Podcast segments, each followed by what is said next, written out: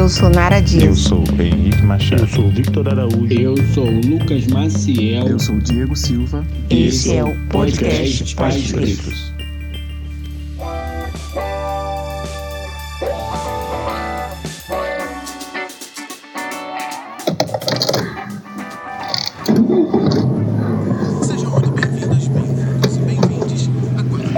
Oi, gente. Meu nome é Robson, sou ilustrador aqui de Santa Catarina. E estou contando presença aqui no Resenha dos Pais Pretos. Pode contar comigo, estou colado junto de vocês. O que precisar. Irmão, claro que eu vou participar, vambora. Você sabe o quanto essa resenha é importante pra mim. Trocar ideia com os meus irmãos, tá maluco? Que isso? Tamo junto, irmão. Tô junto aí, tá? Pode contar comigo que, que eu vou estar presente na resenha aí, tá? Tamo junto.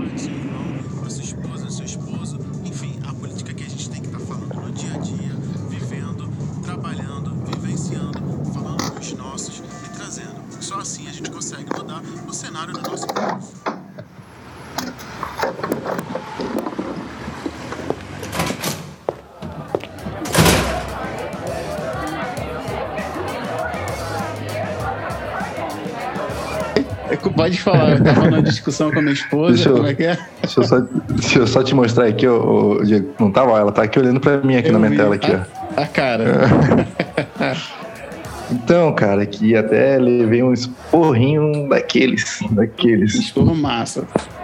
É, foi massa, me doeu, me doeu. Eu até desabafei aqui no Twitter agora até sobre isso. Falei que ser pai, cara, é uma coisa complicada quando a gente não tem o nosso pai por perto. Sim. Bem-vindo ao clube. Saca? Bem-vindaço. E aí, Jay?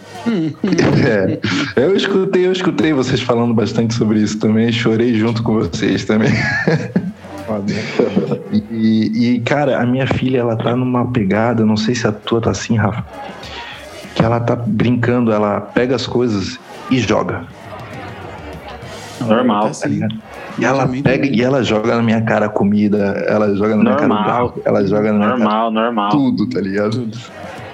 Aí a gente conseguiu, essa semana a gente conseguiu vaga na escolinha pública, né? No, no- na creche. Até então a gente não precisava disso porque a gente é autônomo, né? A gente trabalha em casa, somos dois artistas.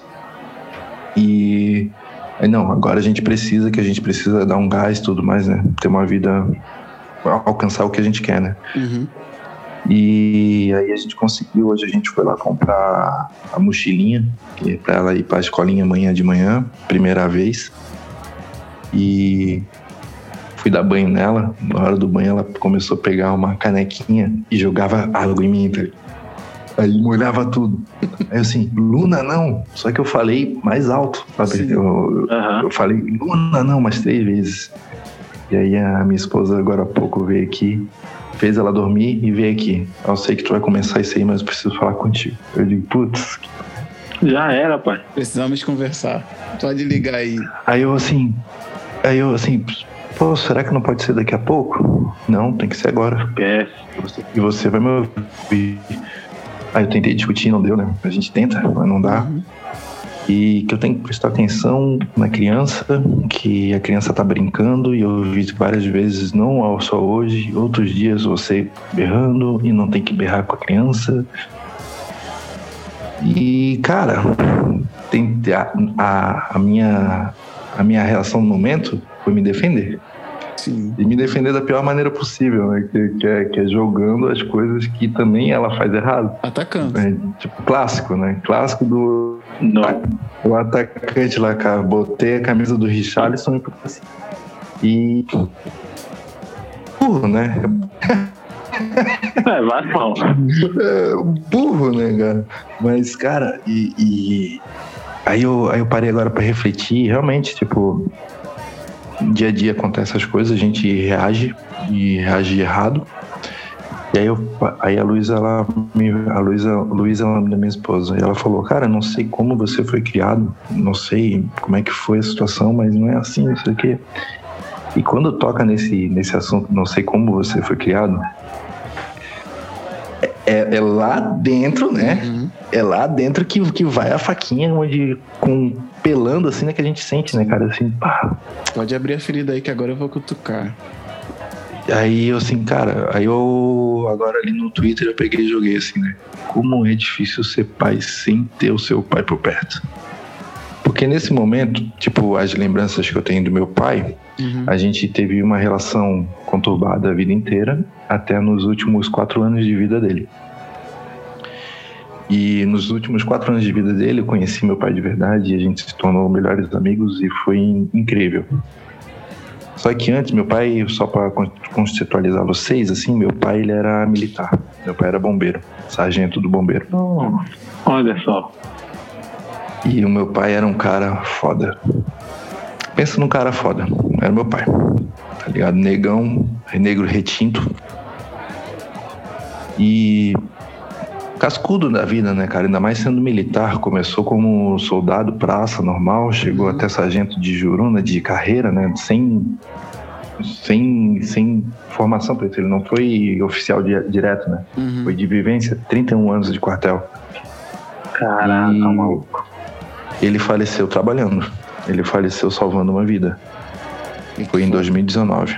Agora, dia 4 de abril, vai fazer três anos. Foda isso. E, Caraca, maluco. e Rafa, eu, eu- eu- com o Diego eu já, eu já tinha, né? eu Já tinha comentado, né? E foi assim, ó, uma parada bem complicada, porque minha mãe tava na mesa de cirurgia tirando um câncer de mama, tirando uma mama. No dia que aconteceu, saca? E aí, meu pai sempre foi daquele cara, assim, ó. ó tem duas. Desculpa se eu falar a forma que eu vou falar, mas é só pra Não, pô. Duas formas de aprender. Duas formas de aprender na vida, meu pai falava. É se ferrando, pra não falar outra palavra. Se fudendo. É, se fudendo ou vendo os outros se fuder. Uhum. É isso. Tu tem essa escolha. E eu escolhi ver os outros. Por quê? Cara, ao redor, amizade, meus aqui, aqui a amizade é primos, né? Aqui eu sou de Itajaí, Santa Catarina. É cidade. Pô, E- morei, morei. Eu, eu moro, então, eu morro cortado, Praia Brava, minha casa. Moro ali. E que engraçado, cara, olha só. Moro aqui do, moro aqui do lado. E aí, meu, eu, meus, esses meus primos, cara, tudo tem três, quatro, cinco filhos. Novo, Uhum. novo mesmo, saca? Aí eu falei, eu sou filho único. Eu falei, não, não, vou, não quero isso. E até o final da vida do meu pai, eu tava com o meu planejamento de só ter um filho quando eu, eu ia ter meu filho dando orgulho pra ele. Saca? Tendo condição de não pedir nada pra ele. tá ligado? Sim. E meu pai faleceu. Passou acho que uns quatro meses a minha mulher veio e falou, "Ó, a gente tá. Estamos esperando um bebê. Ah, E ela veio a cara do meu pai, né? e só pra aí, fechar.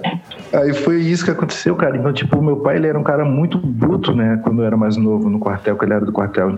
E só que ao mesmo tempo que ele era assim comigo, meu pai ele sempre foi presidente dos pais e professores do todo o colégio que eu, que eu frequentei. Caraca, maluco. Qualquer situação que acontecia no colégio, ele era o primeiro a chegar. Eu não podia faltar uma aula. Teve uma vez que eu fui gazear a aula, fui gazear, fui matar a aula, né? E matava a aula se eu pegasse na esquina ali do coleginho. Pra direita, eu ia pro banheiro. Se eu pegasse pra esquerda, eu ia embora. Fui embora. Quando eu virei à esquerda, meu pai e o, e o- e o diretor conversando. Naquele momento ali, naquele momento eu fui gelo da cabeça aos pés. A alma saiu do corpo. E, e, saí, e saí mentindo, né? Não, eu vou no banheiro, mas o banheiro é pro outro lado, moleque. Então, tipo, era, era, era só um. É duas vias de um amor muito grande, sabe, Diego? Uhum. Tipo, ele não sabia demonstrar afeto Sim. comigo, não sabia. Realmente, hoje eu vejo que não sabia. Não tinha. né? Os afetos que eu tinha com meu pai são momentos muito raros, assim, que eu lembrava e que é ele me pegando fazendo cosquinha ou assistindo um futebol com ele, tá ligado? Porque o resto era muito trabalho, trabalho. Só que ao mesmo tempo a dedicação que eu via que ele tinha comigo na, na minha educação pro mundo, né? Uhum. Na minha educação, é, diga bom dia, diga boa tarde, diga boa noite, é, respeite mais velho, só fale quando Uhum. der permissão para falar, saiba entrar e sair de qualquer lugar, fale com o maloqueiro e fale com o policial da mesma maneira. Foi muito grande isso, Uhum. saca? E aí, por isso que hoje eu, eu, eu cheguei nesse ponto assim, cara. As coisas Nós não te salvaram de gritar com a sua filha, né? exatamente, tá ligado? Agora que, Porque eu, nada preci- salva a gente. agora que eu precisava ouvir uma palavra dele assim, tipo, cara, é isso mesmo. Ou sei lá, qualquer. Seu vacilão. saca? Mas você não tá vacilando, cara. Você só tá sendo pai. É real. A grande realidade é essa, só tá sendo pai. E meus filhos estiveram aqui agora, você você viu eles aqui. É nessa hora que eu me arrependo das merdas que eu faço durante o dia, tá ligado? Quando eles sossegam. Porque no calor, da, no calor do momento não dá, se você não raciocina. Eu falei isso É aqui, no você, fogo, mano. você já ouviu. Tipo assim, a gente não foi ensinado a ter essa, esse, essa maturidade emocional de, tipo, estar sempre respirando, sempre entendendo e tal. É nessa Isso. hora que ó, tá todo mundo dormindo, que tá silêncio, que a ficha cai, tá ligado? Nessa Nossa, hora, nessa hora que a gente vê assim, tá vendo? Você tá vendo aí na sua frente a figurinha com quem você gritou. As duas figurinhas com quem eu perdi a paciência várias vezes vieram aqui agora me dar um beijo de boa noite. Então, tipo assim, o exercício, ele é diário, sim, mas ele é noturno também. Porque depois que eles dormem, você vai ter que dar uma chegada na tua consciência. E aí, se não tiver uma rede, se tiver uma rede, dá uma chegada na tua rede. Assim, mais um dia que eu fui um pai de merda, pisei na bola. É, a gente vai ser pai de merda todo dia, tá ligado? Todo dia, todo mano. dia, pô. Ai, cara. Pelo menos, pelo menos umas duas, três vezes no dia a gente vai fazer merda, mano. Não tem ideia.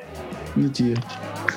E se E, a Não gente- tem toda ideia. noite é, é- é esse exercício, É né, cara? Toda É. noite é esse E é exercício. reflexão, evolução, mano. Eu acho que essa parada, dentro do que o Diego falou, você falou do seu pai, eu lembrei muito do meu avô, mano. Meu avô era uma referência de postura e de posicionamento pra, pro bairro inteiro, mano. É, igual A meu pai, minha, fa- a, minha, a minha família, cara, ela, eu andava na rua, cara, eu, eu era observado da hora que eu saía de casa até onde eu ia, cara. Pô, a gente sabe? tá junto nessa, mano. Então, assim, é, o meu avô era muito duro. Eu não tive um pai presente, tá ligado? Eu acho que, tipo, eu falo muito isso. Eu não tive um pai presente. Meu pai minha mãe. Minha mãe é uma mulher preta, mãe solo. Teve que trabalhar pra caramba. e Eu fui praticamente criado pelos meus avós maternos. E o meu avô, cara, o apelido dele era Mestre, mano, lá na vila. E, cara, eu não podia dar brecha. Eu não podia dar brecha, irmão. Eu não podia dar Sei brecha porque quando eu ouvia a voz grossa do meu avô ali no fundo, às vezes até hoje eu escuto essa voz, tá ligado? Essa voz falar dentro de mim. E ele me ajudou em várias coisas, muitas coisas. Mas essa parada que a gente vive hoje, dessa desse poder se expressar, desse poder sentir, porque eram outros tempos. E realmente, aquele, aquilo lá eram tempos de sobrevivência, mas não a sobrevivência que a gente vive hoje. Uhum. Hoje, nós, como homens pretos, nós estamos lutando para sentir, tá ligado? E a paternidade traz esse confronto pra gente. E a gente tem que naturalizar nossos sentimentos, que é uma parada que a gente faz aqui em casa, sabe? A gente tem que saber que a gente vai sentir raiva dos nossos filhos. A gente vai ter que saber que a gente vai sentir medo. A gente tem que saber que toda noite a gente vai sentir saudades deles estarem acordados, ativos do dia a dia, da rotina, mas que du- durante o dia a gente vai sentir saudade deles estarem dormindo, descansando, dormindo. pra gente poder pensar. Tá ligado? Então, essa, essa educação que você teve, que eu tive, que o Diego teve, Sim. essa parada mais dura, essa paulada, tá ligado? Nos ensinou a chegar até um ponto da nossa vida. A partir Sim. desse ponto, irmão, é nós. Não tem A partir desse ponto é nós. É nós por A nós. né, cara? referência paterna que você tem não é a referência paterna que sua filha vai ter, tá ligado? Uhum. E esse é um bagulho que você constrói sozinho, irmão.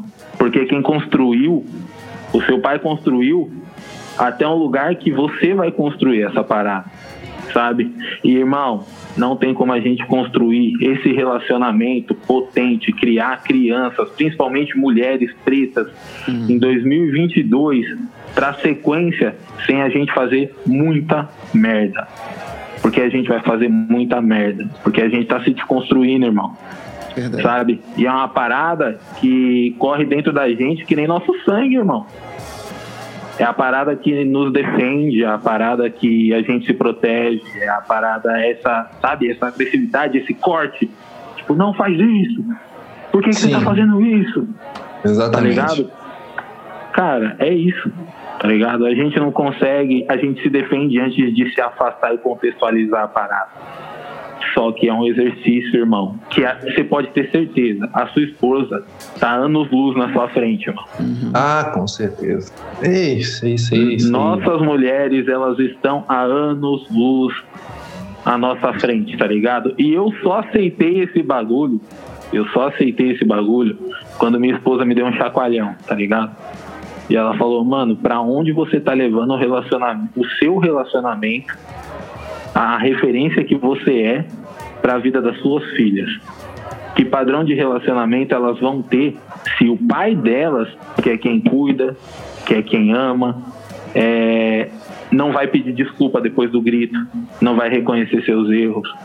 E tipo, de base, de base, eu tive. Cara, eu não pedi desculpa de nada, eu tive que aprender a pedir desculpa com as minhas filhas. Pô, peço desculpa pra Amara quando eu me descontrolo, sabe? Então, é uma parada, cara, paternidade é uma sucessão de erros. E à noite a gente vai pensar, a gente vai parar, a gente vai evoluir. E no dia seguinte, cara, nós vamos cometer erros novos. Tá ligado? Então é isso. Pode crer, Sérgio. Não tem chegou aí. como, como. Ó o homem aí. Opa! Agora. Boa noite, boa noite, Sérgio. E aí? Boa noite, gente. Conseguiu? Rapaz, E eu aí? consegui pôr a Maria. A Maria E Caetano? dormiu. O Caetano tá lá. A Andressa tá lá na batalha lá. Mas hoje tá, tá, tá complicado. Todo mundo tá inspirado. É, é, é o que eu Tá falei. todo mundo assim hoje, As cara. crianças bateram aqui agora pouco, veio todo mundo aqui falar. Mas. Tá. E- É, Robson tava falando aqui, só pra fazer o meio de campo rapidamente, que ele deu uns gritos em casa hoje aí e tava se sentindo mal, tá ligado? A gente tava falando aqui que a hora de se sentir mal é quando eles relaxam, quando eles sossegam, né? Que aí não tá mais no calor do, do momento e aí depois a gente vê, pô, não precisava falar e tal. E Aí vem a está- culpa. É, aí vem a culpa. Será que eu tô me sentindo culpado? Porque assim, até o, o, o Rafa falou que esse chacolhão que você ganhou da tua esposa foi praticamente o que eu ganhei agora. Uhum. Ainda não foi o pior, não, viu? Não, é. Ainda não foi o pior, não. Porque Praticamente Tem isso que aí. ficar avisado. É, eu não gosto dessa história de ah, você ainda não viu nada, ah, não sei o quê. Mas se você, e isso eu troco com o Rafael direto. Se você tá indo nessa linha, realmente você ainda não viu nada. Porque essa parada de respeitar a criança só serve pra criança, tá ligado? Ela não vai te respeitar, não vai te Ah, obedecer. Ela vai te destruir. e- olha, que- e olha que eu acredito que eu sigo até uma, uma linha muito legal, assim, cara. Porque querendo ou não, minha esposa, ela é muito estudiosa, sabe? Quando ela descobriu que ia ser mãe, então, cara, pô, cara, ela devora podcast, ela devora livro, ela, cara, ela estuda muito, muito, muito mesmo, sabe? E até a própria o próprio trabalho dela, que ela é ilustradora aquarelista, Uhum. e ela faz aquarelas é, é quase que espiritual, assim, sabe? Ela, ela faz uma leitura da pessoa e faz uma aquarela para essa aura dessa pessoa, sabe? Massa. Pô, da hora. É bem da hora, cara. Então, tipo, ela é yogini também, então, tipo, ela sempre estudou muito esse, esse lado, assim. Então, tipo, a gente, a gente já tem uma conduta legal aqui em casa. Tipo, a gente já pede licença. Até ouvi vocês falando no, no podcast também sobre isso. E a gente pede licença para aluna para tudo. Vai Uhum. trocar ela, a gente pede licença. Então, tipo, a gente já tem essa, um pouco dessa linha mais Acho que moderna, né? Se a gente for comparar com nossos pais, né? Gosto de Não chamar é essa- respeitosa. É, É. isso. Respeitosa, essa nova criação, né? Essa, no- essa nova. Esse novo, né? Que a gente tá Sim. Aqui, cara. Mas é. Eu vou parafrase- É, eu vou é. parafrasear Rafael aqui. Porque a partir desse tipo de criação que eles vão se sentir livres para ter independência e segurança. Só que você ainda, tá, Exatamente. você ainda tá falando de uma criança. Uma criança de É, dois, três, quatro anos, segura, independente, ela não vai medir limites. Então, é- o ideal mesmo é Real. isso. É, é, é assim, não, nós estamos respeitando. Só que eu, eu, eu não, não quero entrar numa de analisar nada na- e nem vou fazer. Mas, tipo, sabe o que eu sinto ainda um pouco, Robson? É, porque eu nutro isso aqui em casa. A expectativa desse retorno, tá ligado? Tipo assim, pô, tô te respeitando, tô fazendo, Pode licença, faço, te respeito, não grito. Enfim, é todas essas coisas que a gente não faz esperando retorno, tá ligado? E eu tô falando desse lugar que, de, que as crianças dormiram, que a gente tá aqui relativamente tranquilo, pensando com raciocínio, claro. Tipo assim, por que não é ter retorno, né, cara? Eu invisto tanto, me desconstruir nessa criação, minha esposa estuda, ela vem aqui me dá um chacoalhão. Por que que eu não vou, por que que eu, por que que eu não vou acreditar que funciona? Mas, tipo assim, ainda há retorno de uma criança, né? No caso, praticamente um bebê ali. E Ah. a situação de hoje foi um copo de água que te molhou. Mas vai ter coisa mais sinistra, cara. Não, não, não- Ah, com certeza. não é, tipo, pagando mistério, mas é isso, assim, a expectativa que a gente cria também é uma parada foda, entendeu? Deixa eu dar aqui um, um alô pro Robson, que eu, eu tô conhecendo ele hoje aqui, né? Tudo bom, Sérgio? É, opa, Robson, tudo. É, prazer, meu amigo. Prazer. É, desculpa aí o atraso, tá? É, vocês estão falando de, de respeito. Hoje aconteceu algo bem, bem interessante aqui em casa. Eu tô num dia, uns dias aqui que eu tô bem ansioso e hoje eu tava, eu acordei, as crianças estavam demandando bastante que ah, eu quero essa fruta, eu quero aquela, não quero mais essa, eu quero aquela, não, eu não quero isso, eu quero aquilo, não sei o quê. A Andressa resfriada e, e, e tudo na, na minha mente. E acabou que, que o momento eu falei mais alto e a Maria Antônia parou, deu um berro e falou: Eu não sei por que você está falando assim comigo, eu não gosto. Caraca. E aí, eu falei assim, cara, é. Foi um momento. Aí a Andressa veio, minha esposa veio e falou: É, eu não sei também a você tá cerveja, falando né? assim. E aí foi um momento que eu parei, que eu sentei, que eu, que eu peguei ela no colo e pedi desculpa e tal, que eu tive que respirar ali. E realmente, cara, é, é, é esse lance de criar respeitando a criança, é, é a gente vai, vai pagar muitas vezes que, que, que a gente chegar e, e, e, e num, num, ponto de desespero a gente o, o- essa criança interna que resolver gritar com, com, com a nossa criança a gente vai receber um, um, um- um tapa desse da, da própria criança que a gente está criando com respeito, né? Pô, Sérgio, você falou de uma parada. Eu acho que eu falei pro Diego, cara.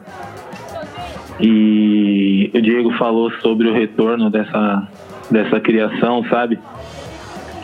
É, cara, você falou de Maria, eu lembrei da Areta, que, que esses dias a Areta tava falando algo e eu não deixei ela completar, cara. Eu não deixei ela completar a frase, eu interrompi ela, sabe? E ela começou a chorar brava, mano. Ela olhou pra mim e falou: Pai, você tá me interrompendo. Tipo, pô, a Areta tem. Vai fazer quatro anos domingo, tá ligado? Caraca, mano. E essa parada, quando eu parei, né, na hora do silêncio, que o Diego falou aí, quando elas dormiram, eu fiquei, eu, eu fiquei pensando nessa parada e eu falei, caramba, mano. Quão difícil vai ser para alguém calar e silenciar minha filha? Tá ligado? Quão difícil vai ser para alguém é, abusar, cometer esses abusos contra uma criança que está sendo criada desse jeito? E aí essa parada me levou lá para trás, né? Porra, a areta me dava tapa na cara, irmão. A areta me dava tapa na cara e eu ficava louco. Eu esquentava o sangue. Diego uma vez falou que, que Ben já fez isso com ele e tal. Isso esquenta nosso sangue, pô. Do jeito que nós é, somos é criados, a gente tomar um tapa na cara. É, a gente fala, não, filha, não pega isso daí que pode te machucar e mesmo assim a criança ir lá pegar tal, essas paradas. E o retorno, ele vem, e os primeiros afetados pelo retorno dessa criação respeitosa somos nós. Exatamente. Nós somos os primeiros que vamos tomar a paulada, irmão. E, tipo, se a gente tiver essa rede que a gente tem aqui hoje, é, em paz, num momento diferente, é, a gente não vai levar para aquele lugar que nossos pais levariam se a gente levantasse a voz para eles, mesmo depois deles terem levantado a voz para nós, sabe? A gente não vai para aquele lugar. A gente vai pro lugar do reconhecimento do direito, tá ligado? E quando a gente reconhece o direito dos nossos filhos, a gente co- reconhece também que a gente, às vezes, como adultos, com o pai, e quando a nossa criança interior resolve falar, a gente também passa por cima dos direitos deles. E o que, que a gente está ensinando os nossos filhos se não eles se respeitarem, sabe? Eles lutarem pelos direitos deles. Pô, quando minha filha falou isso, quando eu consegui pensar nessa situação, cara, eu falei, é isso, irmão. É isso. Quem vai tomar o primeiro tapa sou eu, irmão. Sabe? Quem vai tomar o primeiro tapa, o primeiro grito, o primeiro posicionamento, sou eu, eu que tô ali no, no direto, assim. E que, como eu vou agir a partir desse posicionamento, sabe? Mano, é, é muito gratificante, cara. É muito gratificante. Só que vai doer o tempo inteiro, irmão. Ninguém tá falando que é Vai bom. doer Tá o tempo é inteiro. gratificante. Exatamente. É gratificante, mas vai doer o tempo inteiro. Tá ligado? É, Eu... Fala aí. Não, é que eu isso, tu, tu comentou sobre, tipo, o Diego também, sobre esse momento, né, de parar, refletir, e juntando com o desabafo que eu fiz hoje, que é difícil não ter, cara, eu agradeço muito iniciativas como a de vocês, sabe? É E nossa. até na, quando- é, né, de, de ter esse podcast, de, de falar, de, de, de dar, abrir espaço para a galera que precisa ouvir tá? um pouco sobre isso. Porque naquele dia lá de manhã que tu me encontrou, tu veio falar comigo, mano, que dali me salvou, mano. Eu escutei aquele primeiro resenha, eu escutei aquele primeiro resenha, e cara, aquilo dali fez a minha semana ser totalmente diferente, cara. Do que eu acreditei que ia ser. Saca? Sim. É, pelo simples fato, o Rafa já morou aqui, então o Rafa sabe como é que é a situação aqui, né? Aqui Porra, onde, onde eu moro. é, pô, cara, eu é, da, da mesma forma que o Rafa falou que ele era observado da hora que ele saía de casa, né? Uhum. Acontece comigo pelo que meu pai era. Sim. Só que além disso, é, é, hoje eu, tenho, eu, eu sinto muito que eu preciso ser. Cara, é, quem olhar pra mim, cara, eu preciso passar despercebido, sabe? Eu não quero que a pessoa foque em mim, então eu quero ser, sabe, mais despercebido possível pra eu focar só numa coisa: meu trabalho e minha família. Saca? pode crer. E eu não, eu não tinha com quem trocar isso. Eu não tinha de quem ouvir isso. Uhum. saca? Eu, tá certo, pesquisava, encontrei o, o Pais Pretos, sabe? Cons- Uhum. Absorvi algumas coisas ali. Tem também um psicólogo que fala sobre mas- ma- masculinidade tó- tóxica, o Fábio. Eu sigo também ele, porra, acompanho algumas coisas, só que, cara, é totalmente diferente do que tá conversando com três caras pretos. Sim. É, outro rolê. Porque Saca? o importante é, é o que a gente que a gente queria quando a gente falou um pouco a respeito dessa resenha era justamente isso, trazer pra realidade de quem tá ouvindo, tá ligado? Tipo assim, é possível, é real. É só chegar e vir conversar, tá ligado? Por isso que às vezes eu até faço essa busca ativa de chegar e vamos, vamos, vamos lá, vamos conversar, vem como eu fiz com você, inclusive. Justamente para não só a gente que tá aqui, mas para quem ouve, principalmente a gente que tá aqui, nós somos três amigos e você chegando nesse rolê. É, teve o Regis aqui da última vez. Pra gente poder também ter. E aí, Robson, é o que eu faço, tá ligado? De mandar pro Rafael assim: estou indo pro banheiro e preciso trocar uma ideia de uma fita que tá acontecendo agora. Porque É, senão não. vai dar ruim aqui em casa, tá ligado? Eu não tô preocupado em, ah, vamos fazer, falar bonitinho, fazer aqui, não ser visto e tal. Eu tô ampliando essa rede, cara. Na real, a gente quer, quer fazer isso, tá ligado? Então, tipo, Cara, isso é muito urgente, cara. É, é. muito urgente. Porque ninguém vai vir aqui fazer isso por a gente, não, cara. Se não for a gente, ninguém vai chegar e vai fazer, tá ligado? Por isso que, por isso que é importante ter esse local de troca.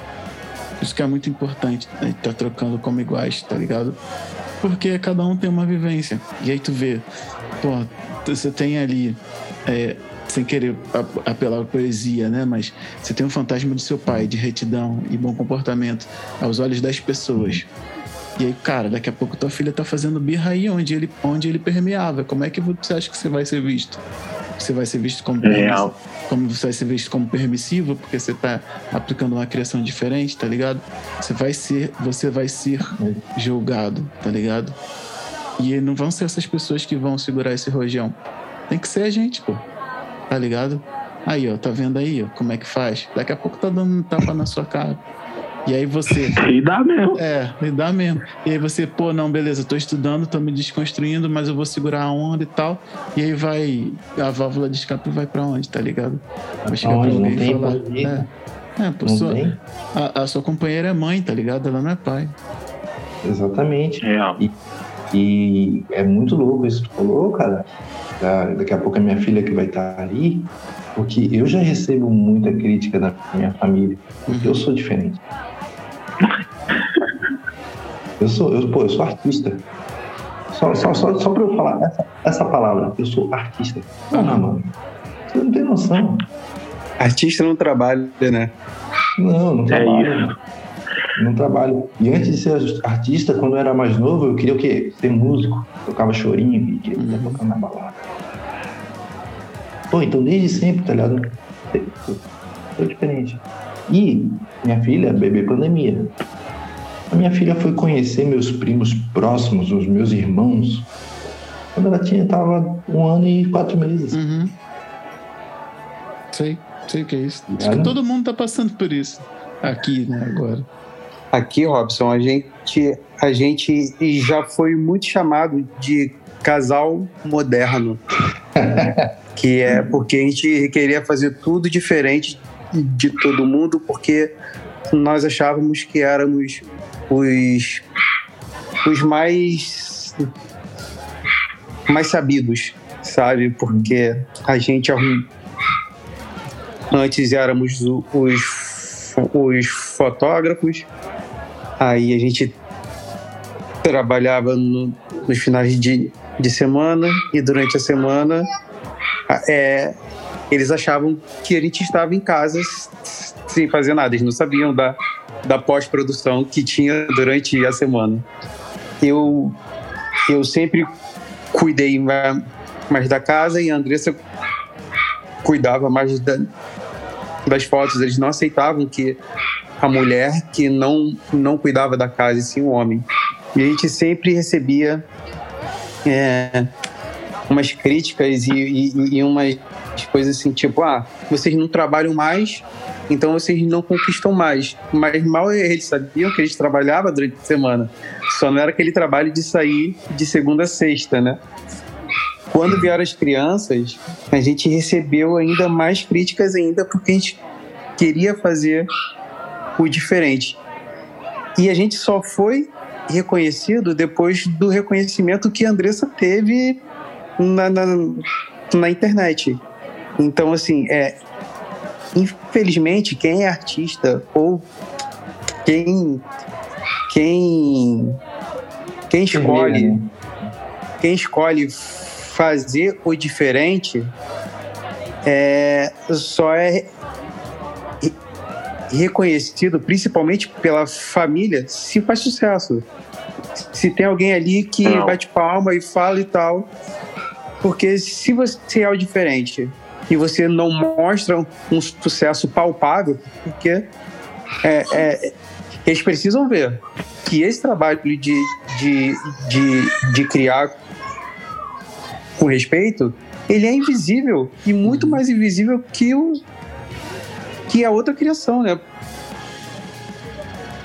Porque a, a outra, a criança, às vezes, com medo ou então por conta de uma chantagem ou outra, ela fica, senta, tal. As minhas não, as minhas tocam terror o tempo inteiro. É nóis. Então, assim, se educa e, e- e ninguém vê. Ninguém vê. A gente vai ver isso, eles vão ver isso mais pra frente. Mas hoje a gente tem um, um respeito maior pelo reconhecimento que a pessoa, que a, que a Andressa tem em ter se tornado uma pessoa pública. Mas acontecido ainda questionado o tempo inteiro pelos familiares, justamente por conta disso, por acharem que a gente quer fazer diferente e não, e não tá tendo resultado, porque as nossas crianças são crianças e são respeitadas como crianças. Tá fora da fórmula, né? Tá fora da fórmula que eles. que, que vem, né? Isso aí. né? Da, da, da família. E do negócio, não, essa, essa, essa, essa matemática não vai funcionar. Essa matemática não tá, tá errado. Como assim você explica as coisas pro seu filho, tá ligado? Como assim você você explica as coisas pra ele, você não, não simplesmente vai lá e, e atropela. E é, é exercício foda, cara. Exercício foda, porque a todo momento a gente é testado pra fazer o contrário, né? Então, além disso, é, é Eu que digo o vacilo que eu tive. Foi esse, o vacilo que eu tive foi esse, porque o que eu fiz foi o que meu pai faria. sim, Meu pai me acordava de manhã, de manhã meu, eu, cara, eu tava treinado a acordar com um estalo de dedo. Caraca. Meu pai, cara, ele de manhã cedo, pra ir pro colégio, ele botava a mão dentro do meu quarto, só a mão, e fazia. Eu, na hora, mano. E meu pai não era um cara que batia. uhum, O, o meu medo por ele não era o bater, tá ligado? uhum, Não era a violência. O meu medo dele é eu perder o olhar dele comigo. sim. Essa é a referência. É meu É. pai passar mais uma vez na rua e fingir que não me conhece.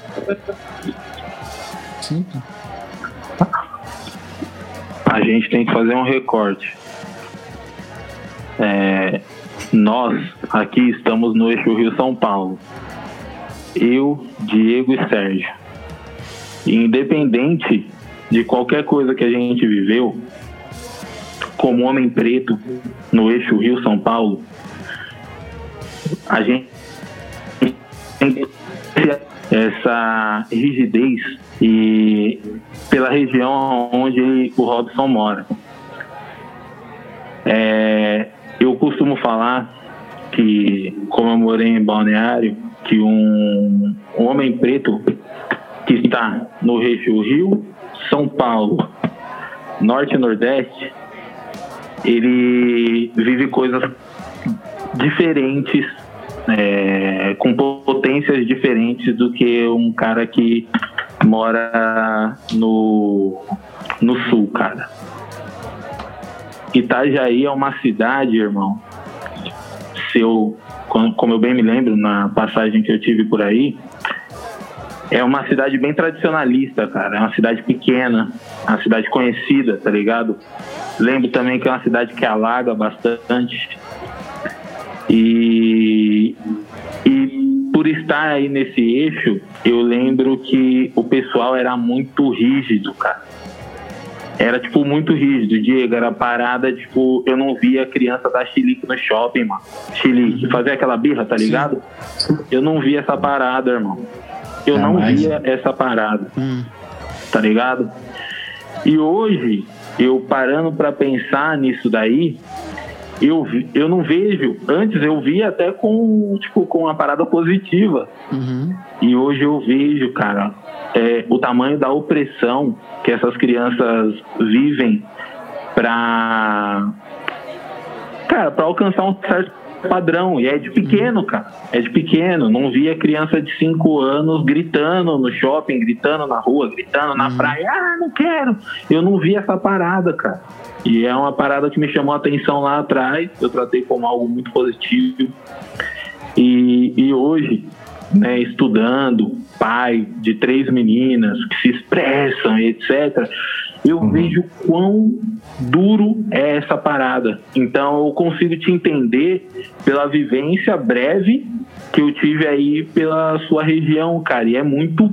Essa parada é muito potencializada, assim, sabe? Essa rigidez. E, mano, eu queria perguntar pra você, cara, como que você vê essa parada, se essa parada reflete na, na educação de sua filha, cara? E como você se vê como homem preto, vendo isso hoje, artista, cara? Que hoje eu desabafei, né, Rafa, falando ali pra vocês que é muito difícil ser pai sem ter seu pai por perto, né? Mas analisando essa pergunta que tu fez dessa forma, eu acredito que é mais fácil criar minha filha com essa criação, educação respeitosa, sem meu pai por perto. Saca? É, porque tendo só minha mãe e os pais da minha esposa, a gente enfrenta bastante esse. Você é o pai em questão, tá ligado? Você é o pai em questão. É, exatamente. E a, a minha esposa, uma esposa, minha, minha esposa é de Blumenau, ela é uma mulher branca, de família tradicional blumenauense, né? Os pai, a bisavó dela veio da Alemanha, sabe? Então, é, sempre fui o. Né? Na verdade, entender o que, que eu sempre me senti sendo, né? E, então, vivendo nessa, nesse ambiente. Então, eu acredito que, cara, o, que eu, o reflexo que eu tenho de viver aqui e criar minha filha dessa forma respeitosa é que a gente diariamente constrói o novo. Diariamente a gente luta atrás do nosso ideal e nada, nada vai contra isso, porque eu tenho minhas discussões internas com a minha esposa, mas pra rua a palavra dela é lei. Lei. É, na família do meu, dos pais dela, lá em Blumenau, quando a gente lá em Blumenau, ah, qualquer, estamos conversando, ela não está por perto, estamos conversando sobre criação, não sei o quê. Ah, meu sogro, a Luísa falou, tá falado. Não importa o que eu penso, tá falou, tá falado.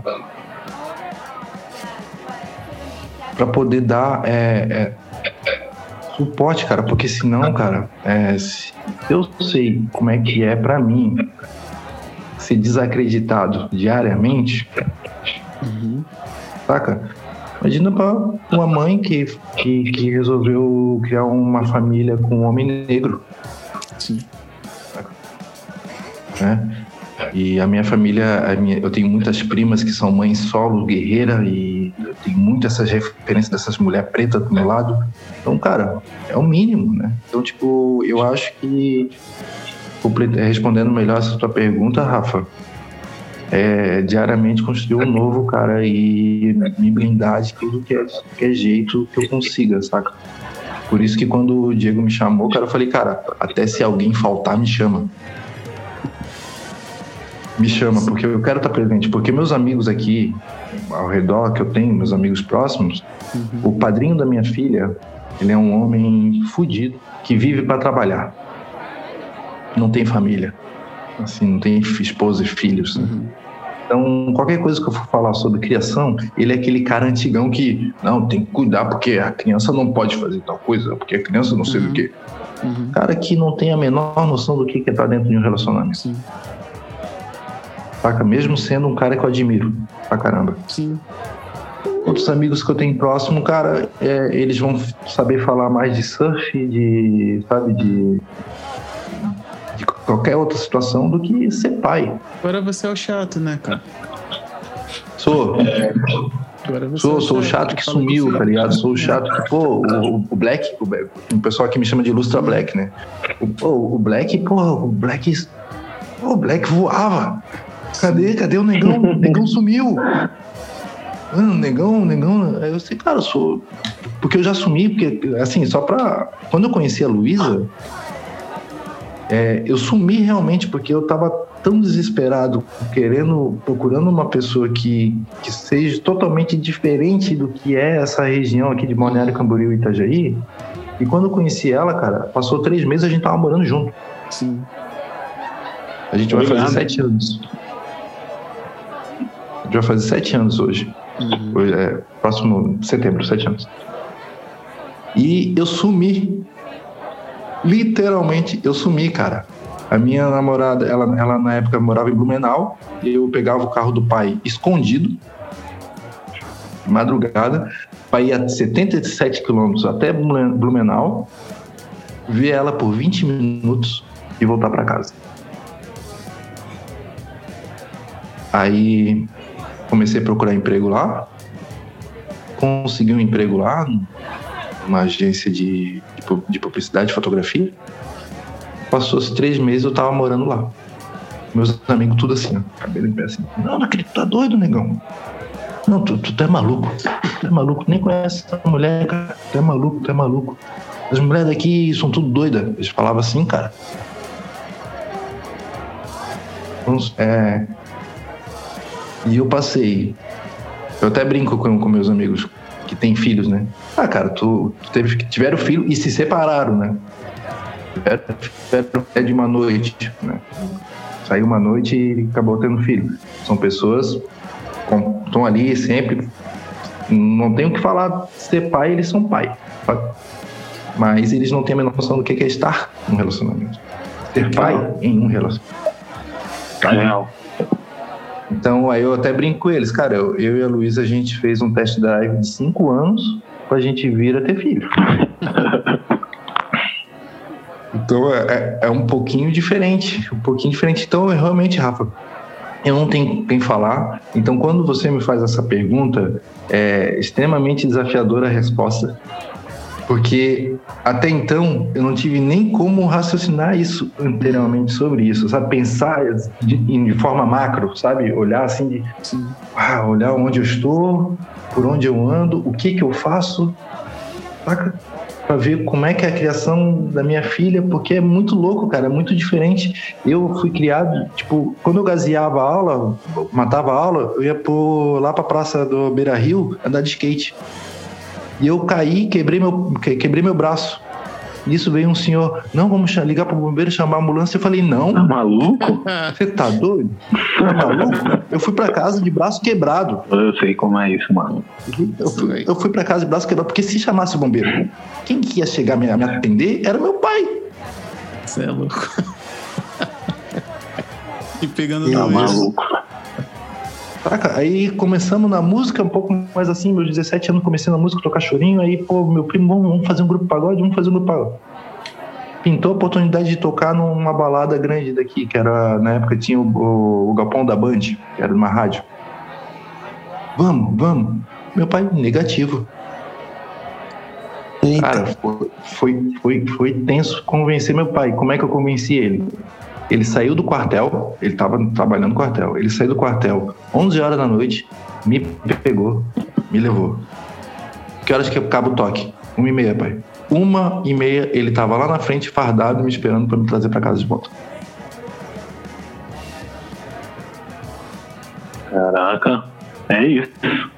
Então, tipo, hoje eu criar minha filha de forma respeitosa é sinônimo de eu levar muito esporro da minha esposa. Uhum. Daqui a pouco dela também. Real. Saca? Só que ao mesmo tempo é muito gratificante. Muito tempo eu vejo a, a- a evolução dela, eu vejo como ela é, sabe? Uhum. Pô, eu, eu já vi que, pô, cara, aquela guria ela vai me enrolar tanto, cara. Porque Como ela... ela é segura, né? Sabe, cara, ela sabe, ela tem a parada. E por que, que ela sabe? Porque ela não é podada. Exato. Ela é saca? Porque ela não é podada. Tipo, o que eu aprendi só depois dos meus 18 anos andando na rua, saca? Ela já vai ter. Já vai ter as casa. manhas. Principalmente da Eu- leitura das pessoas. Lê as Eu não pessoas. sei o que. Foi mal, Sérgio. Eu não sei. Eu não sei o que, que já foi falado aqui, né? Porque eu cheguei atrasado. Basicamente Mas eu isso. queria fa- fazer essa pergunta é, não só pro Robson, que eu tô conhecendo hoje, assim, mas para para vocês todos, assim, é, o que que fez vocês é, virar a chave do não, cara, é, eu preciso fazer esse tipo de criação? Teve, teve algum momento certo? Ou vocês é, é, é, já sabiam que, que, que, que queria assim? Por, porque eu me fiz essa pergunta há pouco tempo e eu fiquei curioso para saber a respeito de outras pessoas. Cara, assim, pra mim, foi na gestação. Que quando chegou ali no final da gestação, a minha filha estava certinha, bonitinha, cabecinha para baixo. Ela resolveu sentar. E ela sentou. Saca? E a gente sempre quis parto normal, né? Parto normal. E ela sentou ali. E no que ela sentou, cara, eu, eu, eu, eu, assim, tá, beleza. Então vamos, vamos estudar, né? E a gente sempre estudou bastante. Conversar com a criança, vai ter que conversar com a criança, vai ter que conversar com a criança, vai ter que conversar com a criança, vai ter que conversar com a criança. Tudo que eu pesquisava, vai ter que conversar com a criança. E a gente tinha muito medo de violência obstétrica, né? A gente realmente a gente teve um pré-natal com uma, uma. Cara, a gente se matou pra pagar, mano Uhum. se matou particular. A gente pagou, saca? Então, nessa gestação, tendo que conversar com a aluna, para a aluna virar, para não ter um parto de cesárea, a gente começou a entender que, cara, é ela que decide. Eu não decido nada. E aí, o nosso entorno, mãe, a a mãe dela, a minha sogra, meu sogro, irmã, amigos que estavam sabendo dessa situação, começavam a colocar uma pressão na cabeça da Luísa. Sabe? Uma pressão, uma pressão que só deixava a gente mais ansioso, mais nervoso. Sabe? Como se a gente tivesse o poder né, de, de, de mudar o, o que estava acontecendo ali. E aí a gente começou a mudar essa chave. E qual- quando é que eu percebi isso, Sérgio? Quando eu comecei a usar a frase: Minha filha vai nascer quando ela quiser e da maneira que ela quiser. Isso mudou. Isso que foi a chavezinha que eu comecei a ver tudo, sabe? Entender toda a situação. É, no final das contas, quando a Luísa entrou em trabalho de parto, ela estava sentada, teve que ser cesárea. Eu tive um BO com a médica, porque a médica, pô, pra gente pagar, sofrendo, pagar cada consulta lá 250 pila, sofrendo pra caramba pra pagar. A médica tava num, numa convenção em Florianópolis e falou que ia passar pra outra médica. Peguei o telefone, aí eu vou falar só com você aqui. Você tá maluca? Vem pra cá agora. Vem pra cá agora. Ela veio. Que ela veio, teve que ser cesárea, só que correu tudo bem, graças a Deus. Só que querendo ou não, minha, minha mulher ficou com um, um rasgo, saca? Sim. Gigantesco, assim, saca? Então, tipo, e eu morrendo de medo de violência obstétrica porque eu falei meio grosso com a, com a, médica, tá ligado? Com ela vim de lá de, de Floripa, tá ligado? Nasceu, deu tudo certo e ali foi respondendo, foi isso, Sérgio. Ali, quando eu comecei a utilizar a frase que minha filha vai nascer do jeito que quiser, no dia que quiser, da forma que quiser, ela decide. Foi quando eu vi que ela vai decidir tudo. Ela vai decidir se ela vai querer botar brinco. Eu não deixei ninguém botar brinco na minha filha. Saca? Falava pra minha, minha sogra, minha sogra queria mais. Minha sogra, ela vai crescer. Quando ela vê as outras crianças com brinco e ela chegar pra mim, pai, eu quero botar brinco, eu chamo a senhora pra senhora levar ela. Tem problema nenhum. Mas é ela que vai pedir pra senhora. Então é, é- foi isso. Pra mim foi isso, cara. Eu quero ver a resposta de Rafael. Ah, você tá ligado já, mas eu vou trazer pros caras aqui. Cara, é... Irmão, vou falar aqui pra vocês. Acho que pra Sérgio eu não falei tão enfaticamente assim. Bom, era jogador de futebol. É... Cara, nasci na favela, cresci na favela fui criado por bandido, tá ligado? Quem me tirou do crime foram os bandidos, que eles olhavam pra mim e falavam: não, você não, você tem um futuro, você vai ser isso, aquilo, etc. E fui criado num, num lar matriarcal, que hoje eu sei que é um lar matriarcal, hoje. E fui criado pela minha avó, minha mãe trabalhou pra caramba. E eu fui jogar meu futebol, joguei, fui alcoólatra e, cara, eu atendi vários estereótipos: mulherengo, é, mentiroso. E aí, quando Ana nasceu, eu resolvi mudar, sabe? Eu, quando Ana nasceu, eu parei de beber, eu deixei de ser mulherengo, conheci Mariana, que é minha esposa hoje. E só que eu tinha um padrão de relacionamento, irmão, quebrado quebrado, destruído. Eu não sabia que era me relacionar com ninguém. E me relacionando com Mariana, cara, várias vezes eu fui abusivo. Várias vezes eu gritei. Várias vezes eu cerceei a liberdade dela. Várias vezes eu ameacei de, ah, você não vai fazer isso, senão eu vou fazer isso, sabe? De várias maneiras. E nós seguimos nosso relacionamento e minha esposa sempre falou, sempre trocou essa ideia comigo sobre. É complicado falar essa parada aí. Mas minha esposa sempre trocou uma ideia comigo sobre a forma com que eu me relacionava. Sabe? E ela sempre falou, sempre falou, sempre falou, sempre trocou ideia. Pois bem, é, eu não dei muito ouvidos para ela continuamos nos relacionando e minha esposa ficou grávida da Areta. Areta nasceu e eu me vi um pai ali com uma criança no colo. É, eu acordava de madrugada, eu achava que eu fazia muito. É, a Areta não pegou peito, e eu achava que eu era super herói, pô, porque eu acordava de madrugada, preparava a fórmula e dava pra Areta. A Areta foi crescendo, irmão. É... E um dia, a Areta, menos de um ano, eu não, eu não lembro o que, que a Areta fez, cara, que ela, ela fez alguma coisa que me fez eu perder a linha, assim, eu perdi a linha, na real. E eu gritei com ela, cara. Essa foi a essa foi minha virada de chave. Sabe qual foi minha virada de chave? A minha esposa me pegou. Peraí.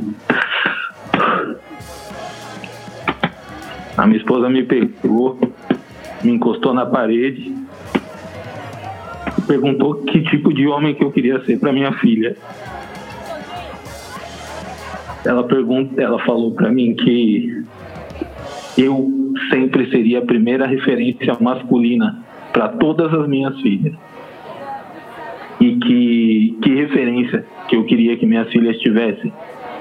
Referência de um homem que gritava com a esposa, referência de um homem que podia se sentia no direito de gritar e respeitar ela, referência de um homem que, quando elas fizessem algo porque elas estavam aprendendo e que eu considerasse errado, eu me sentisse no direito de puni-las?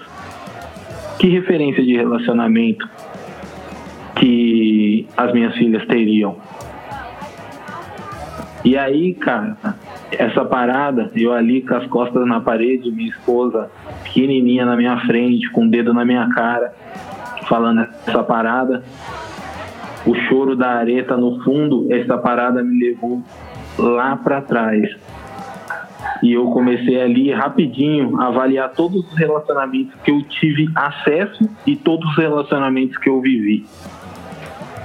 E a partir daquele momento ali eu, eu decidi por lutar para ser uma pessoa diferente dentro do, de todos os meus relacionamentos. Então, quando minha esposa encostou ali minhas costas na parede, defendendo a filha dela, defendendo a família dela, foi quando virou a minha chave. Então não fui eu que virei minha chave, e essa chave não virou sozinha. Minha esposa virou essa chave e, cara, eu falo que isso mudou minha vida, mano. Até hoje. Se eu tô aqui trocando uma ideia nesse nível com vocês, hoje é por causa daquele dia. Minha esposa encostou minhas costas ali na parede e trouxe essa realidade para mim e ela virou essa chave. Então foi esse dia aí, pô. Depois desse dia aí foi só luta, apanhei muito, senti muita raiva, errei muito, erro muito, mas na real eu eu tô aqui hoje eu posso falar que eu sou uma referência positiva na vida das minhas filhas. Mano. Então, é essa parada. Foi, nessa, foi nesse dia aí. Aí você me quebra, hein, Sérgio? Tava esperando ele fazer isso, né? Cara, eu não vou deixar ele falar. Sacanagem. Eu vou falar a minha. É, pode ser meio contraditório, mas apesar de tudo que a gente tem, tem tentado fazer aqui, eu descobri que eu queria ter uma criação que eu queria proporcionar uma criação diferente para o meu filho. Sábado passado. Sábado. Sábado passado foi aniversário dele. Primeira festa de aniversário. Fez quatro anos. A gente não pôde comemorar nada por causa da pandemia. Sérgio estava aqui comigo. Não pude dar tanta atenção quanto eu gostaria, mas ainda bem que eu não dei tanta atenção quanto eu gostaria. Chegou uma certa hora da festa que ele falou assim: Papai, eu quero fazer cocô. Vamos para o banheiro. E aí eu sentei lá na frente do banheiro com a porta entreaberta, porque tinha gente em casa e a gente preza muito pela privacidade dele. E aí ele sentou no banheiro, fez o cocô dele, terminou, me chamou para ver o cocô. Olha, pai, vem ver o tamanho desse cocôzão aqui. E aí eu vi o tamanho do cocôzão, dei banho, voltei. A gente foi pro quarto para botar a roupa. E aí lá no quarto tem um, um sofá-cama que ele abaixa. Toda vez que a gente senta, ele afunda, né? E aí isso me deixou cara a cara pra ele, pra Benjamin. E aí quando eu tava botando, quando eu tava segurando a cueca aberta para ele botar a perna, ele pegou para mim e aí falou: "Pai, eu tô muito feliz. Eu tô muito feliz no meu aniversário. E ah. eu tô gostando muito do que tá acontecendo aqui hoje. E ele é um menino de quatro anos que se sente seguro para falar isso pro pai dele. Tá ligado? Eu não consigo olhar o meu no olho. Com um pouco mais da idade dele, alguns anos a mais, eu, fico, eu tinha crise de ansiedade quando na nas reuniões, nas reuniões de família, meu pai falava que não aceitava filho viado, porque eu, simplesmente a gente não se batia. E ele achava que eu era gay por não, por não lidar com ele. E eu sei que eu nunca vou chegar na cara do meu pai e falar isso para ele, tá ligado? De dizer que eu estou feliz por algo que ele fez por mim. Eu não vou ter essa possibilidade. E principalmente essa coragem então eu descobri realmente que eu queria fazer isso. Esse tipo de criação eu descobri no sábado passado. Tem praticamente cinco dias aí. Porque eu ouvi dele. Tá ligado? Eu ouvi dele. Não foi antes quando eu pesquisei, não foi antes quando. Não foi, não, foi, não foi em dia nenhum, foi agora. Foi ele aqui com quatro anos. A gente sempre conviveu. Ele sempre esteve aqui. Peguei nos braços, saiu da barriga da mãe direto para os meus braços. A gente viu várias paradas. E eu consegui ouvir da boca dele de maneira espontânea que ele estava feliz por algo que estava acontecendo. Consciente, tá ligado? Então foi nesse sábado que eu descobri realmente é esse tipo de criação que eu quero para meus filhos. Sabe? É isso. E agora vem o Sérgio. Eu acho, que- eu acho que eu vou descobrir ainda, cara. Então, Vai, vai, acredite, acredite. Vai, vai. Acho que eu vou descobrir mais ainda, mais é- vezes ainda. Di- é diretamente proporcional à quantidade de pancadas que vocês tomam dele, tá ligado? Quanto É mais ele se sentir seguro pra te bater, mais ele vai ter coragem de olhar na tua cara e falar: Pai, eu tô feliz, tá ligado? Mano, Real. isso é, é um bagulho muito surreal, muito surreal. Por favor, Muito lindo isso aí, cara. Que bacana, cara. Que bacana. Cara, eu, assim, é, eu não sei ainda em que momento que virou a chave. É, eu já tive um momento pa- parecido com o que o Diego teve com, com Benja e eu e Maria, que a- a gente é bem grudado. É, mas o momento em si que, que, que virou a chave que eu queria fazer de, diferente, eu não sei, porque eu fui uma criança que apanhava todos os dias. Todos os dias eu apanhava, todos os dias é, era uma surra de chinelo, de vara de goiaba, de do que a a minha mão. mãe. Isso aí. Porque era minha mãe sozinha, sem meu pai.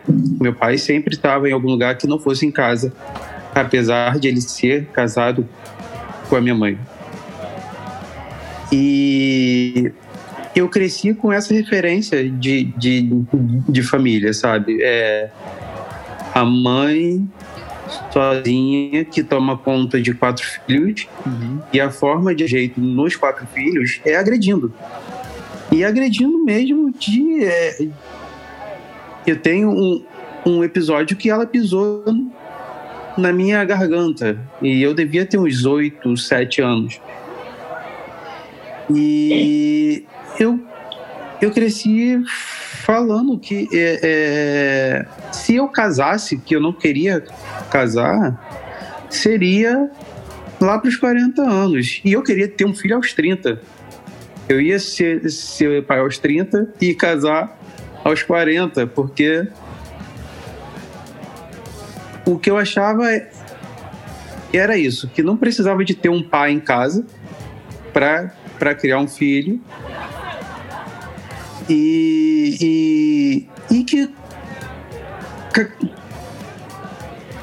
casamento era uma merda, né? Porque era da, daquela forma ali. E quando a gente engravidou do Pedro, eu lembro que, quando, que no dia que, que a gente descobriu, a gente estava em Saquarema. E que é um lugar que a gente sonha em ter nossa casa.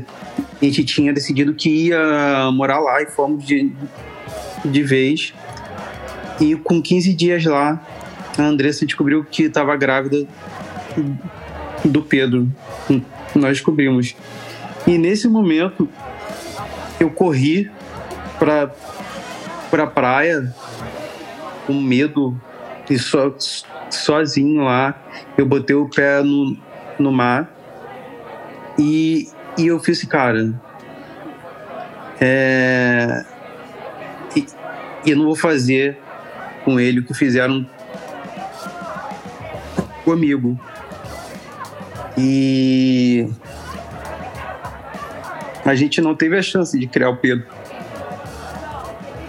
Então, é, eu comecei a, a, a procurar crianças que não tinham pai para ser pai. Escrevi em, em, em várias da, da, da infância para adotar uma criança, um, um monte de coisa. O meu casamento acabou. Nós voltamos e aconteceu a Maria Antônia. E aí, quando veio a Maria Antônia, a gente já, e conforme ela foi crescendo, a gente já foi fazendo tudo da forma com que a gente achava. A gente só não sabia que tinha um nome. A gente não sabia que era criação respeitosa, que era criação não, não violenta, mas a gente já ia fazendo tudo da forma que a gente gostaria que, que tivesse sido feito com, com as nossas crianças, sabe? E, e aí. E, e aconteceu. Então, assim, o, momento que virou a chave, eu não sei. Eu só sei que é, é, é, eu, Sérgio, eu nunca quis que eles recebessem o que eu tive.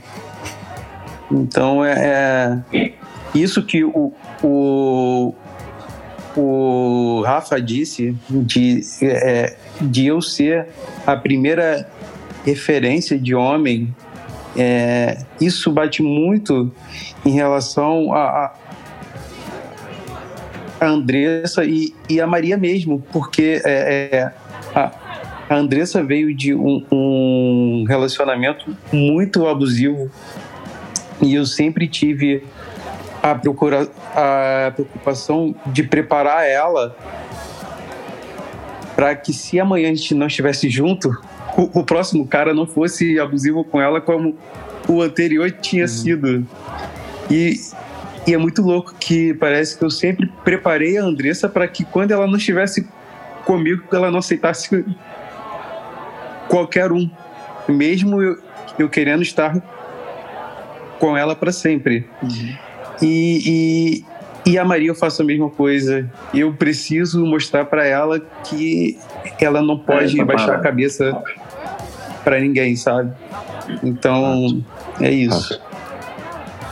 Cara, vocês, vocês são caras incríveis. É uma honra estar conversando com vocês. Vocês não têm noção bem que vocês estão fazendo na minha vida. Cara, isso é mútuo, é a troca. O nome disso é troca. Troca. Rafa, é, você é um cara incrível, mano. Diego, Sérgio. Sérgio, você tem o nome do meu pai. Opa. Já sartiu na frente, viu? Nome do meu pai, cara. E cada um falou um pouquinho. E é engraçado que cada um falou um pouco do que eu precisava muito ouvir hoje. Saca? que quando eu, eu gritei com a minha filha hoje, eu estava sendo assim a semana inteira, com a minha mulher também. Saca? Sim.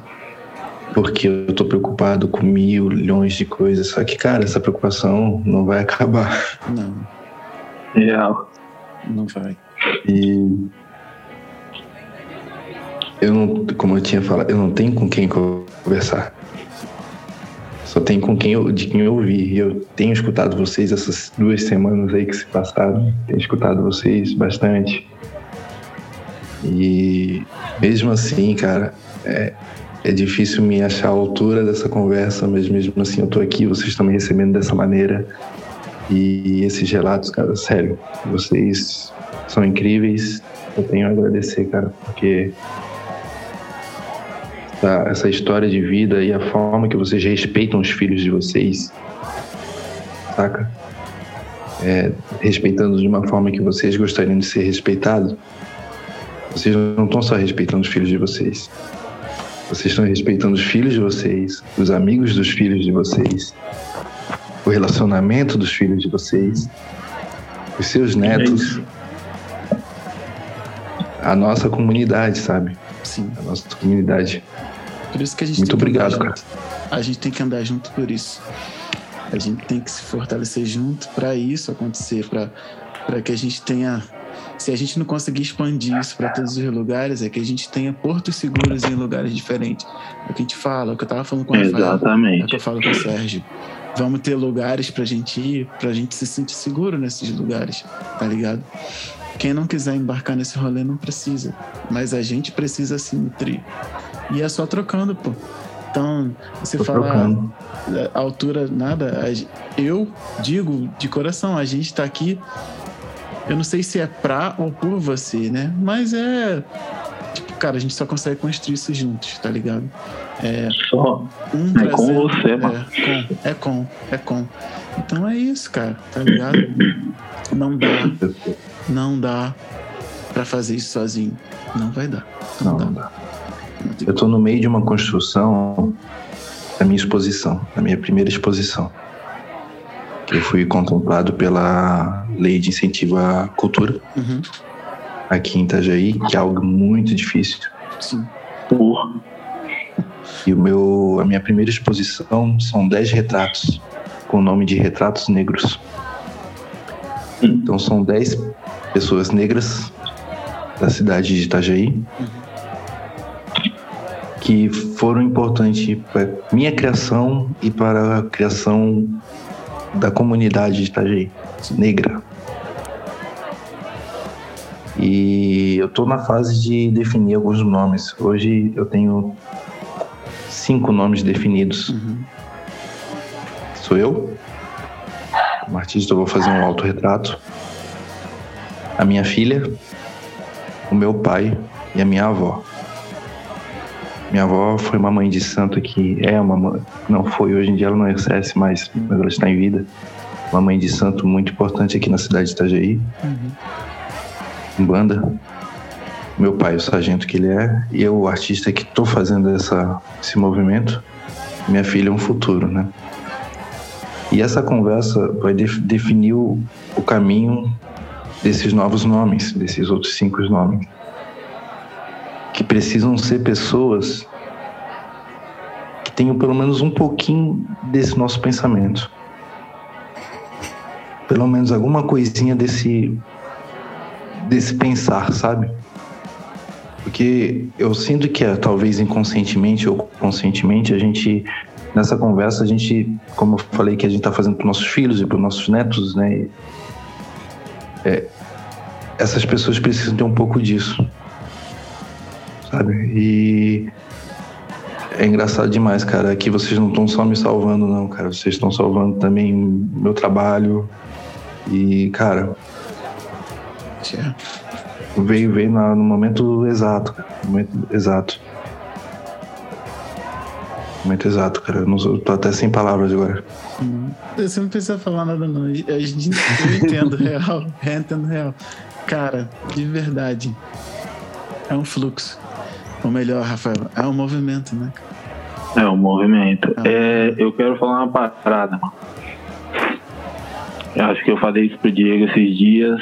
É, eu vou falar pro Sérgio, vou falar para você e para quem tá escutando. É, nós, homens pretos, existe toda, toda uma explicação para nossas ausências paternas, né? Que explicam a ausência dos nossos pais. Então, quando a gente chega nesse caminho, quando a gente chega nesse rolê aqui de, de uma criação respeitosa, esse rolê que faz a gente olhar para nós mesmos, que faz a gente que faz a gente se questionar, tá ligado? Que faz a gente questionar a criação que nós tivemos. Uns porque não tiveram um pai que acolheu, outros porque não tiver, que tiveram um pai que competiu com ele, outro que teve um pai ausente, outro que teve um pai que foi embaçado, sabe?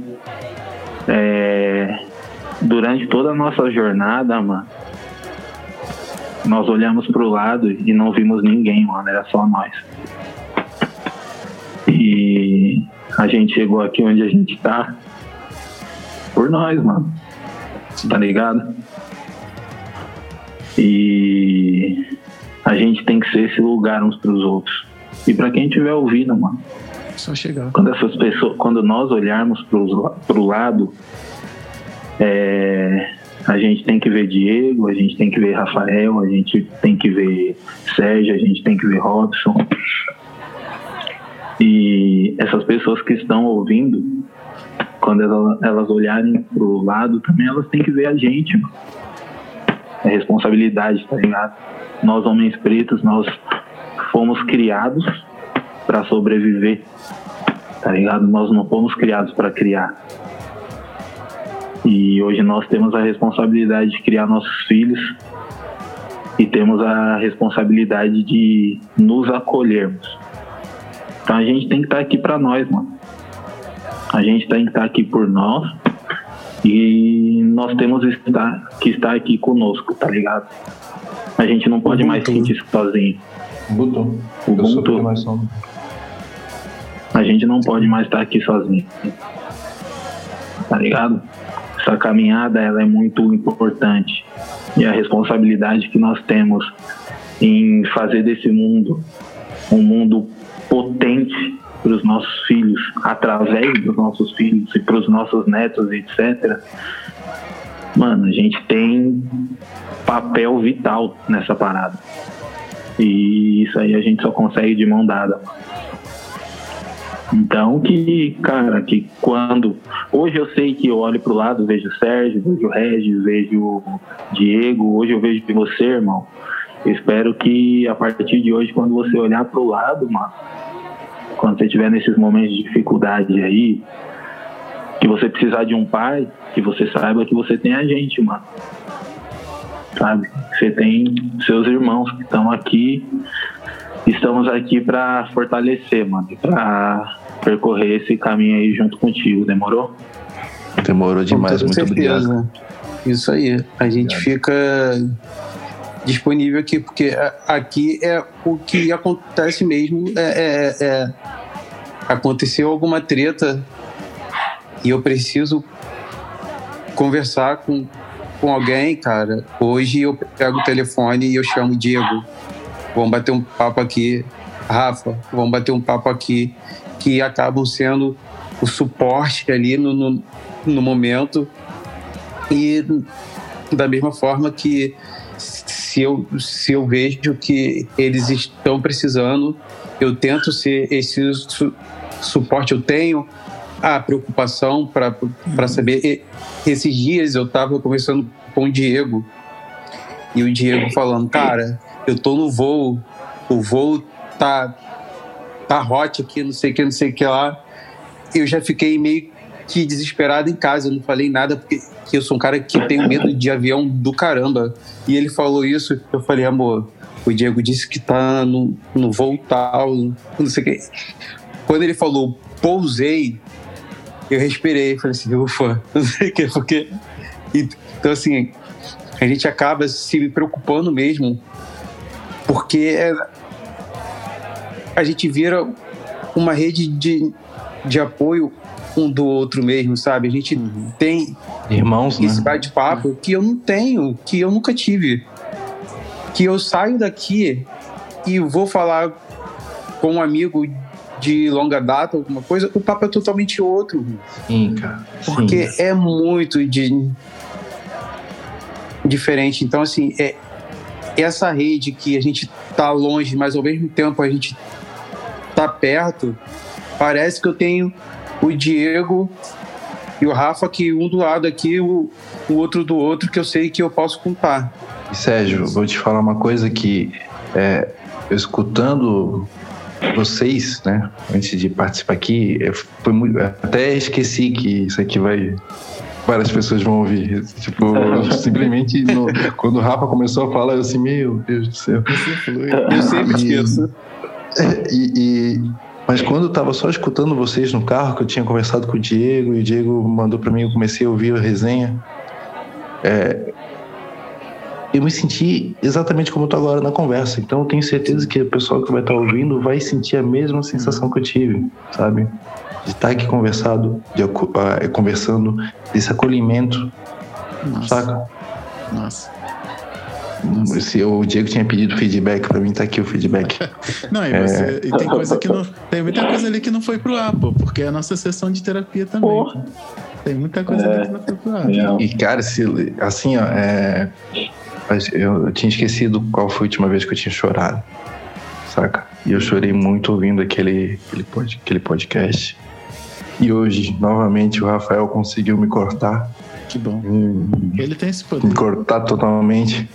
Ele tem esse E, poder. e, cara, eu, eu, a única sensação que eu tenho, o único única sentimento que eu tenho agora, nesse exato momento, é que eu quero acompanhar o crescimento de vocês e eu quero muito que vocês acompanhem o crescimento da minha filha. Sim. É sabe? isso. Eu quero que a minha filha tenha. Papai, eu não sei o que, teus amigos. é, eu vou apontar vocês, Sim, por sabe? favor. Tipo, pessoas que vão ter. Por favor. o- a pessoa que, que, eu, que eu sei que, que tá no mesmo, mesmo caminho de vida. Você não precisa se explicar, né, cara? Por mais que seja caminhos É isso. diferentes, sabe? Por mais que sejam vidas diferentes, Uhum. um alinhamento, sabe, sensorial, sei lá, é, espiritual, energético, é, chame do jeito que quiser. Vai estar ali igual, com a mesma vibração. E escola, sabe? Eu sinto isso aqui como escola. Pra todos. Pra todos nós. Pra todos. Foda. Pra Temos um nós. programa. Não é isso. É isso, é isso.